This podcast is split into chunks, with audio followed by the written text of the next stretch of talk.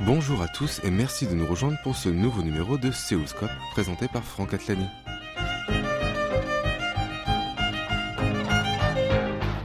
Une fois de plus, honneur à l'Afrique. Cette semaine, nous sommes allés à la rencontre de Martin Kossi Aose, ce jeune Togolais résident en Corée du Sud et docteur et chercheur en politique étrangère des États.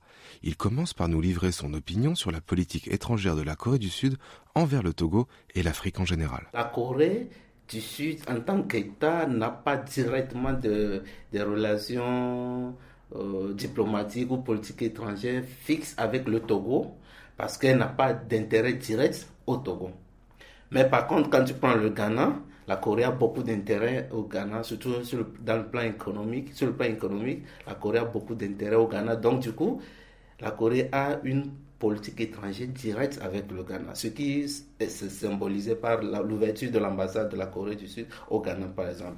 Mais donc avec le Togo, ça rentre dans une euh, dynamique globale de communauté internationale, de coopération étrangère, où la Corée passe par la Banque mondiale, ou le, la Banque africaine de développement, ou l'ONU pour agir au Togo. Voilà.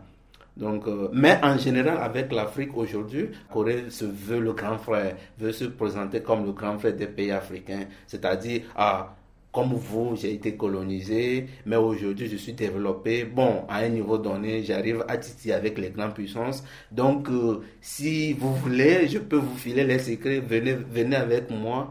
Donc, c'est une manière en même temps d'attirer les États africains vers, vers elle, la Corée. Donc, mais en même temps, en ne fusant pas les grandes puissances. Voilà, c'est très important d'appuyer là-dessus. La Corée, contrairement à la Chine, ne veut pas frustrer le, les grandes puissances telles la France, l'ancienne colonisatrice, les États-Unis ou encore la Grande-Bretagne. Donc parfois, elles procèdent par coopération avec la France pour aller dans les pays d'Afrique francophone ou avec la Grande-Bretagne ou les États-Unis encore pour aller vers euh, les, États, africains anglophones. Voilà, donc globalement, c'est comme ça que se présente la politique étrangère de la Corée vers, euh, vers l'Afrique. On parle de plus en plus de politique de co-développement plutôt que de politique de développement. Qu'est-ce que cela signifie pour vous? Donc, euh, parler de co-développement, en fait, il faut d'abord parler de développement. Tout est parti de développer les pays africains où on reste dans un bureau, on établit des projets et on va déverser même sans l'avis de ceux qu'on veut développer. Du coup, la plupart des projets ont échoué en Afrique de développement. Maintenant, le co-développement, mais en fait, il faut, il faut, il faut d'abord noter que toutes ces, toutes ces expressions sont les résultats de, de l'imagination du capitalisme économique. Ça veut dire quoi? C'est-à-dire le capitalisme qui est le résultat, ou bien qui a créé la colonisation. Donc, qui a créé la colonisation, ce capitalisme économique veut que les pays colonisés soient à la périphérie de la chaîne de production économique.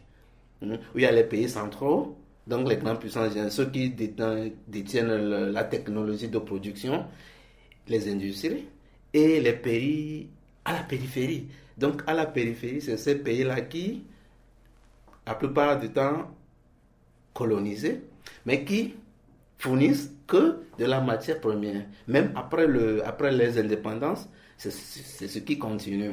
Mais à un moment donné, ces pays ont réalisé que non, mais attends, voyant l'exemple de la Corée du Sud, nous aussi, on veut se développer. Il, faut qu'on se développe. Alors, les, les, les, du capitalisme mondial ont compris que, ah, y a quelque chose qui se passe. Alors, il faut changer de terme, il faut changer rapidement de terminologie. Alors, on est parti de développement à co-développement, qui veut dire, ah, on va se développer ensemble. Mais, en réalité, rien que du leur, parce que, jusqu'à ce que le capitalisme économique ne finisse, cette, cette chaîne que je viens de décrire de, de périphérie à la centrale, si cette chaîne-là n'est pas brisée, il n'y aura jamais de développement. En tout cas, souhaité pour ceux qui sont à la périphérie. Ou ceux qui sont au centre n'auront plus de matières premières pour faire fonctionner leurs industries. Donc, que ce soit le développement ou le co-développement, moi, moi et certains chercheurs pensons plutôt qu'il faut parler d'autodéveloppement. Et donc l'autodéveloppement maintenant veut dire que ces pays à la périphérie, comme la Corée, comme la Corée, brise cette chaîne-là de, de, périphérie au centre. Martin Kossi illustre à présent ce qu'il entend par autodéveloppement. Si vous voyez, je vais vous donner un exemple. Nous sommes dans le moment propice pour en parler. Le coronavirus. Les Africains attendent, les, les, présidents africains attendent que la France ou l'OMS disent quelque chose avant qu'ils ne, qu'ils ne réagissent. Ce qui a fait que jusqu'à maintenant, le corona commence pas à s'éparpiller en Afrique. Parce qu'ils ont attendu. Depuis janvier, ça a commencé en Chine, ensuite en Corée, maintenant en Europe et aux États-Unis. Tout ce temps, l'Afrique attendait. Pendant trois mois.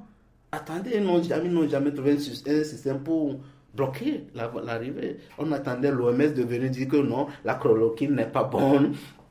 On attendait Bill Gates de venir dire que ah, l'Afrique doit se préparer au pire, sans vraiment soi-même commencer par imaginer à des solutions. Ouais. Donc c'est ce self-reliance, cet auto-développement-là maintenant qu'il faut prôner et que les États africains doivent prôner. Sinon, comme je, le répète tout le temps, ce processus de co-développement n'est que du pipeau, comme on le dit, n'est que du pipeau, c'est-à-dire c'est du leur quoi en réalité. Toi et dis à ton peuple, ce jour ne vient qu'une seule fois. Au Le Togo, comme la Corée, ont subi la colonisation. Quels sont les parallèles que nous pouvons faire et les différences que vous pouvez observer? Il faut d'abord rappeler le système colonial des deux côtés. Bon, quand je parle du Togo, moi j'aime parler plus de l'Afrique que du Togo parce que le Togo c'est juste une minime partie de toute l'Afrique qui vit les mêmes choses quoi. Donc euh, le système colonial, c'est vrai que l'origine c'est le, capitalisme économique qui a, engendré le, le colonialisme mais il y a un peu de nuance. Du côté des Coréens, ils le voient autrement et nous, du côté des Africains aussi, on le voit autrement. Le Japon étant très proche de la Corée, selon la légende même, c'est les anciens Coréens qui sont allés au Japon et donc, on a toujours un regard sur la terre-mère. Donc, veut le coloniser, veut le protéger, le l'avoir toujours. C'est ce qui s'explique même pas tout ce qui se passe aujourd'hui sur le plan politique entre la Corée et le Japon. Donc, eux, ils disent, se faire coloniser par ses propres frères, c'est plus diffamant que de se faire coloniser par quelqu'un qui vient de, de l'extérieur, comme en Afrique, les Français sont venus nous coloniser ou les Anglais sont venus nous coloniser. Et je suis en partie d'accord avec eux. Je suis Imagine-moi, Togolais, me faire coloniser par un Ghanéen. Psychologiquement, ce serait encore plus un choc que peut-être quelqu'un qui vient de l'extérieur pour venir nous coloniser. C'est vrai, la colonisation elle-même, c'est un système qui n'a pas été bon pour toutes les cultures, et ça c'est vrai. Donc, euh, pour parler de comparaison, voilà un point de comparaison qu'il faut faire. La Corée a eu une chance, c'est parce que le Japon est parti à cause de la guerre. Donc le Japon n'a pas eu le temps de préparer l'indépendance de la Corée du Sud. Ça veut dire, en Afrique, on a eu oh, des indépendances arrangées où le général de Gaulle a pris le temps, a eu le temps nécessaire pour arranger, pour mettre ses pions et pour verrouiller le système. Il y a la, la preuve, le CFA, c'était un contrat, c'est-à-dire la France signe un contrat avec les nouveaux pays indépendants sur l'économie, sur la politique étrangère. Au départ même, nos ministres des Affaires étrangères étaient dirigés par la France, au, tout départ de l'indépendance. Donc ça veut dire, tandis qu'en dans les colonies françaises ou anglaises, on a eu le temps d'organiser l'indépendance pour pouvoir protéger ses intérêts, même si je l'ai dit par avant, la colonisation en général, c'est un système abani qui n'a pas été, que ce soit en Corée ou en Afrique, une bonne entreprise.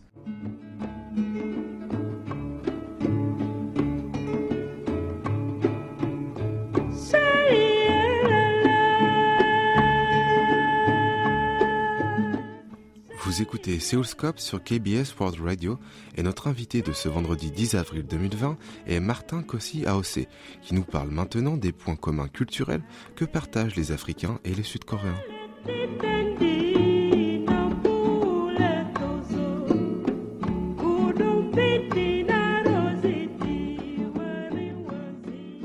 Au Togo, comme en Corée, l'un des points communs c'est le respect des anciens.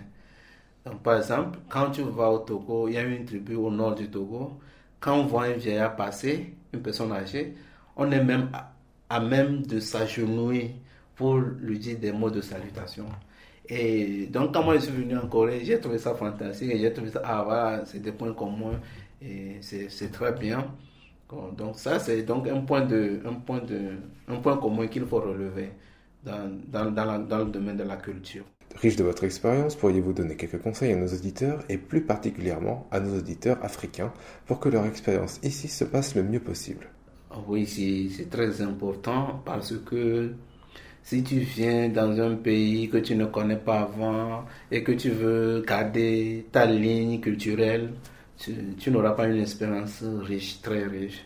Donc du coup, la première des choses, c'est la langue la langue est hyper, hyper importante. Je vais vous donner une anecdote.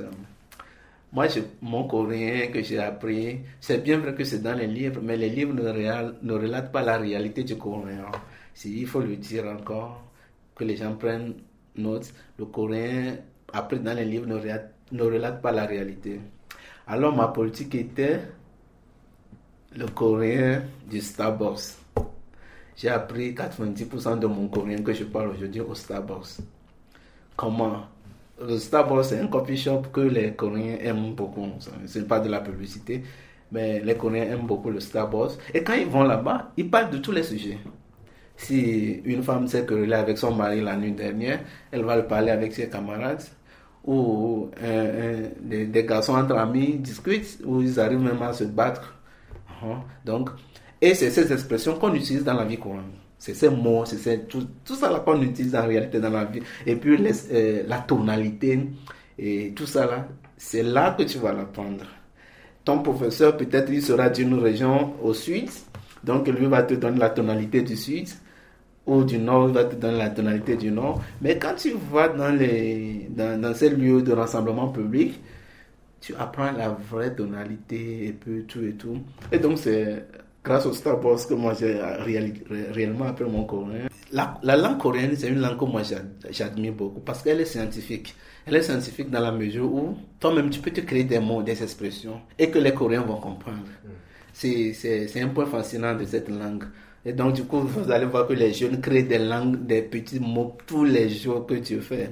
Et c'est très bon. Et aussi le fait qu'ils associent le ciel, la terre et l'homme pour créer la langue, je trouve, je trouve ça facilement en réalité. Et parler d'une expression précise, il y, a, une expression qu'ils disent souvent, Iran Kaunde, Iran Kaunde ça, Iran Kaunde ça, qui veut dire pendant tout ce temps, ou pendant, en ce, en ce moment, pendant ce moment, pendant ce temps, quelque chose comme ça.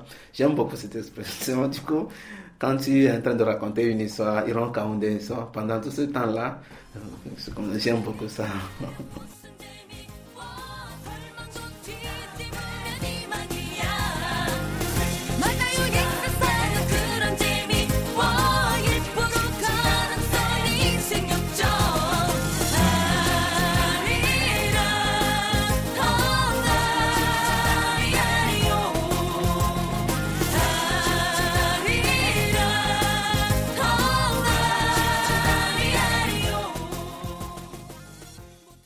Vous allez bientôt sortir un livre. Pouvez-vous nous en parler? Oui, bon, le, livre que. Je crois que la, la meilleure manière de s'exprimer et de laisser pour les générations à venir, c'est un livre. Donc, euh, j'ai envie de publier mon livre bientôt.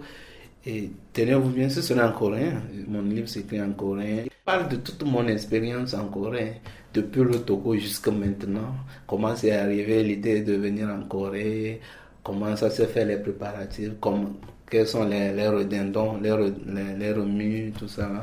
Donc j'ai essayé de briefer tout ça dans le livre et aussi ce que je viens de vous dire, mon expérience de la, culture coréenne, ma rencontre avec des Coréens, les. Je vais vous dire par exemple un choc. Le premier professeur que j'ai rencontré ici, il a fait ses études aux États-Unis, sciences politiques aux États-Unis, et il enseigne la politique en Corée, mais le professeur ne sait pas où se trouve le Togo.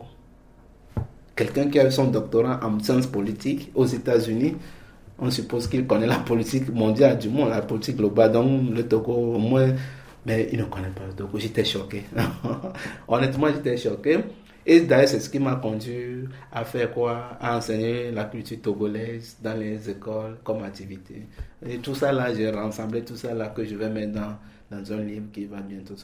Martin merci. Nous vous souhaitons beaucoup de succès dans ce que vous entreprendrez.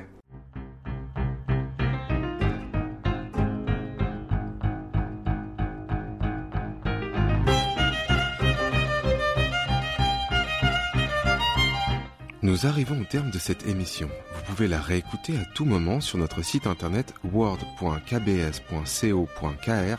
French. C'était Franck Atlani au micro avec Ho Hayang à la réalisation. Merci de votre attention. Je vous retrouve bientôt pour un nouveau numéro de Séoulscope.